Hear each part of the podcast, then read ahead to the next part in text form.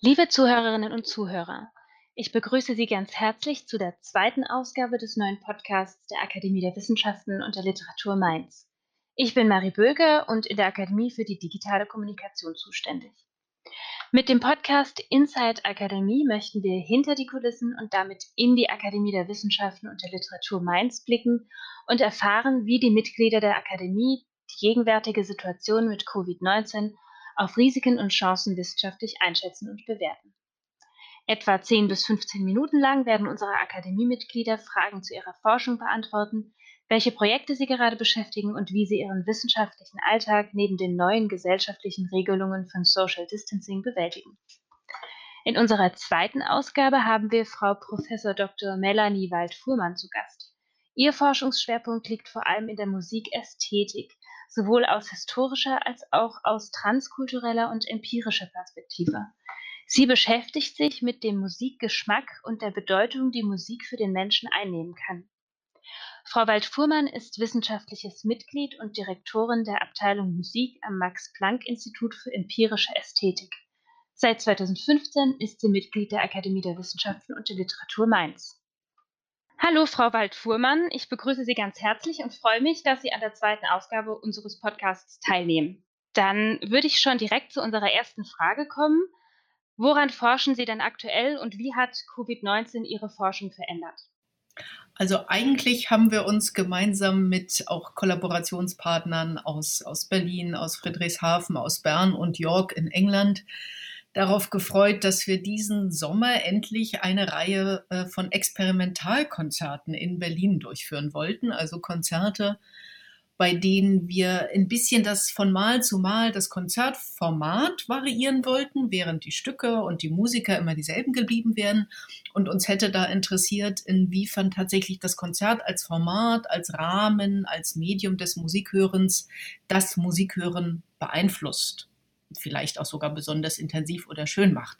Und nun können Sie sich vorstellen, hier ist der Einfluss ziemlich leicht erkennbar. Diese Konzerte werden diesen Sommer nicht stattfinden. Und also irgendwann wollen wir das machen, irgendwann gibt es ja hoffentlich wieder normale Konzerte, aber wahrscheinlich wird das auch im nächsten halben Jahr nicht werden, nichts werden, denn selbst wenn jetzt einige Konzert- und Opernveranstalter wieder anfangen, Dinge zu präsentieren, dann sind das ganz kleine Besetzungen und nur jeder fünfte Platz im Publikum oder so darf besetzt sein und die Menschen haben vielleicht noch Atemmasken auf. Also das ist eigentlich nicht das, was wir erforschen wollten in unserer Forschung. Insofern fällt das jetzt gerade aus, beziehungsweise wird auf unabsehbare Zeit verschoben.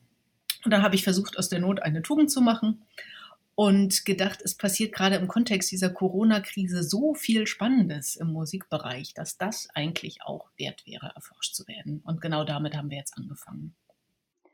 Mhm. Und wie sieht die Forschung aus? Was erforschen Sie da genau?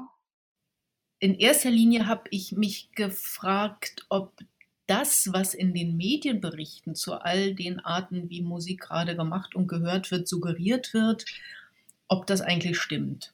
Und das, was die Medien ja die ganze Zeit eigentlich einem rüberbringen, wenn sie über Balkon singen in Italien, live gestreamte Konzerte, Splitscreen zusammen musizieren von, also Chöre singen über Zoom zusammen oder so. Was, was so der Tenor der Medienberichte ist, ist, dass diese musikalischen Verhaltensweisen den Menschen offenkundig helfen. Und zwar einerseits in der Situation der, der Quarantäne oder des einfach Getrenntseins von den anderen, also dass sie so eine Art helfen, dieses, also was immer Social Distancing genannt wird, was ja eher ein, ein Spatial Distancing ist, wir können uns nicht treffen, aber wir können uns durch Musik hören und vor allem durch gemeinsam zu Musik machen, wenigstens zur selben Zeit treffen oder in einem, einem virtuellen Raum dann doch gemeinsam miteinander etwas tun. Und dass insofern gerade das gemeinsame Musizieren auch über, auch virtuell und über Distanz ein Mittel sein kann, um mit ähm, so Einsamkeit und, und Getrenntsein von äh, anderen Menschen klarzukommen. Und auf der anderen Seite gibt es äh, so die Tendenz zu sagen, dass Musik an sich ein Mittel ist, was uns helfen kann, emotional mit der Situation klarzukommen. Also mit der Angst und der Unsicherheit, der Deprimiertheit, dem Stress und was es so alles an negativen Gefühlen gerade gibt. Und ähm, es gibt eine ganze Menge von Forschung zu den Effekten und Wirkungen, auch emotionalen und, und, gesundheitlichen Wirkungen von Musik, die das als nicht total unplausibel erscheinen lassen, diese Idee der Medien.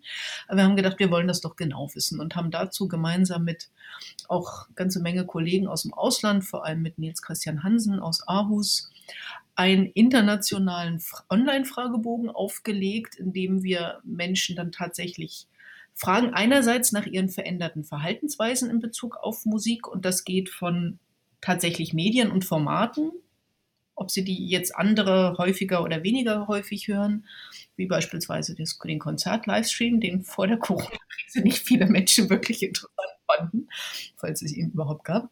Also ob sie einerseits ihr, ihr Verhalten in Bezug auf Musikformate ändern, in Bezug auf Situationen, in denen sie Musik hören oder machen und auch in Bezug auf die Gründe, aus denen sie Musik hören oder machen.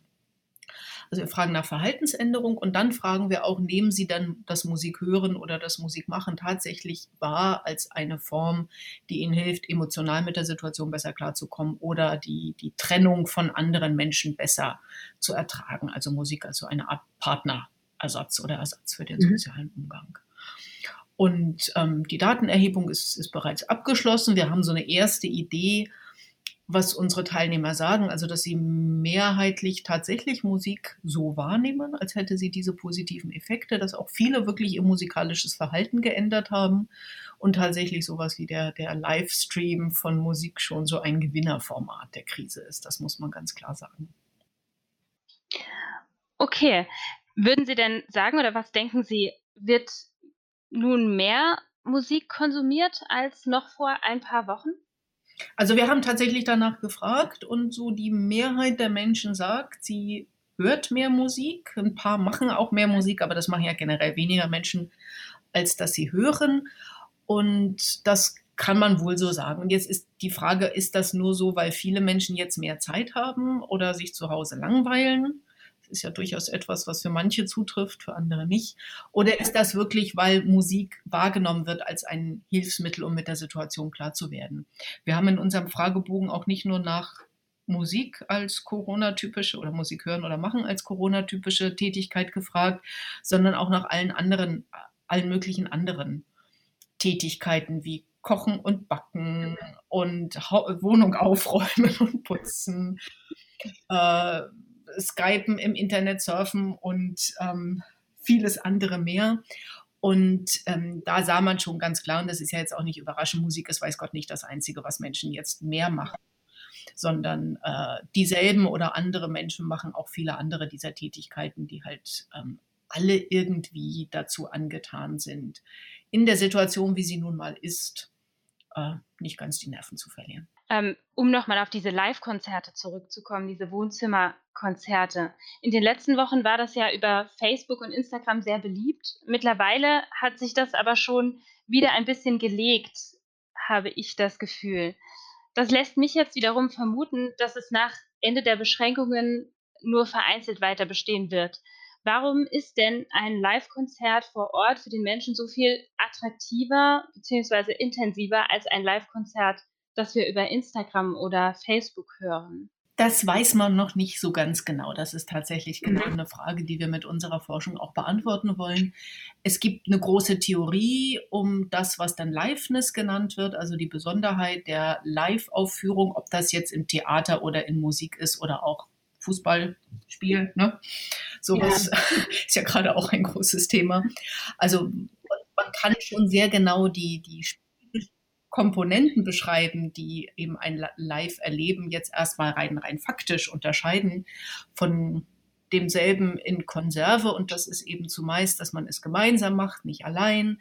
Ähm, es ist, also man nennt es immer die räumlich-zeitliche Kopräsenz von denjenigen, die, also sagen wir mal in unserem Fall jetzt den Künstlern, den Musikern und dem Publikum.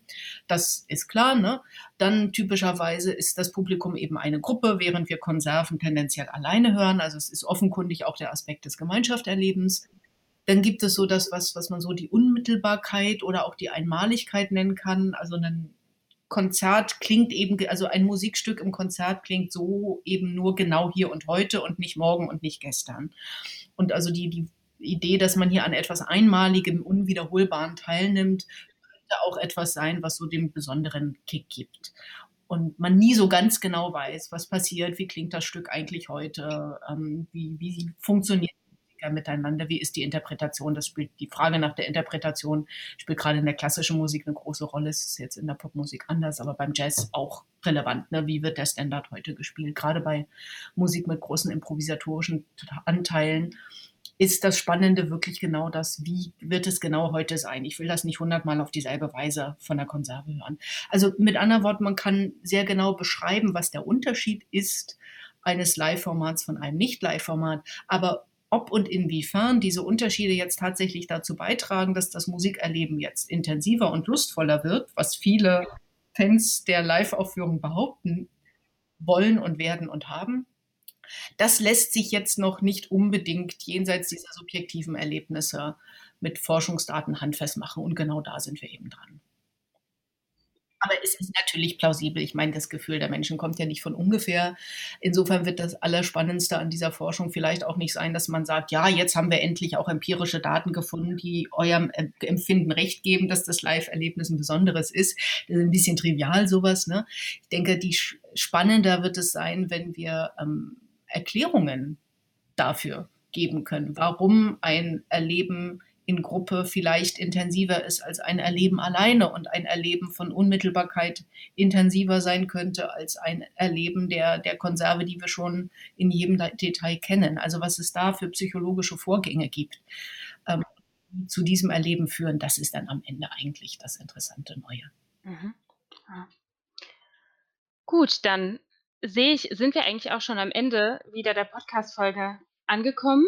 Ich bedanke mich ganz herzlich, dass Sie da waren und wünsche Ihnen viel Erfolg für die äh, interessante Studie. Und ja, vielen Dank. Dankeschön. Das war Inside Akademie, der Podcast der Akademie der Wissenschaften und der Literatur Mainz. Vielen Dank fürs Zuhören und bis zum nächsten Mal.